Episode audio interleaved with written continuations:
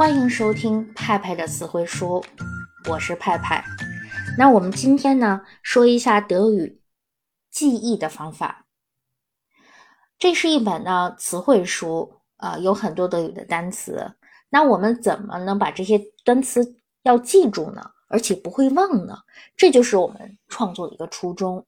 很多同学呢都觉得背单词是一件既枯燥又无趣的事情，并且背完了还不会用，对吧？可能只能用在一些阅读当中，可这明显是不够的。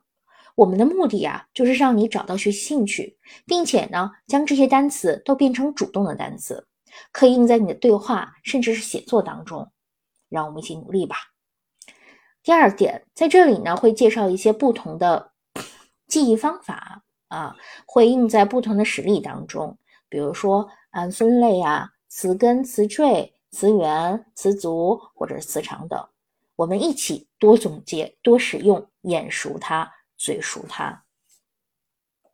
第三点是适应的人群，只要你现在正在学习德语，或者是准备德语考试的同学，都是可以的。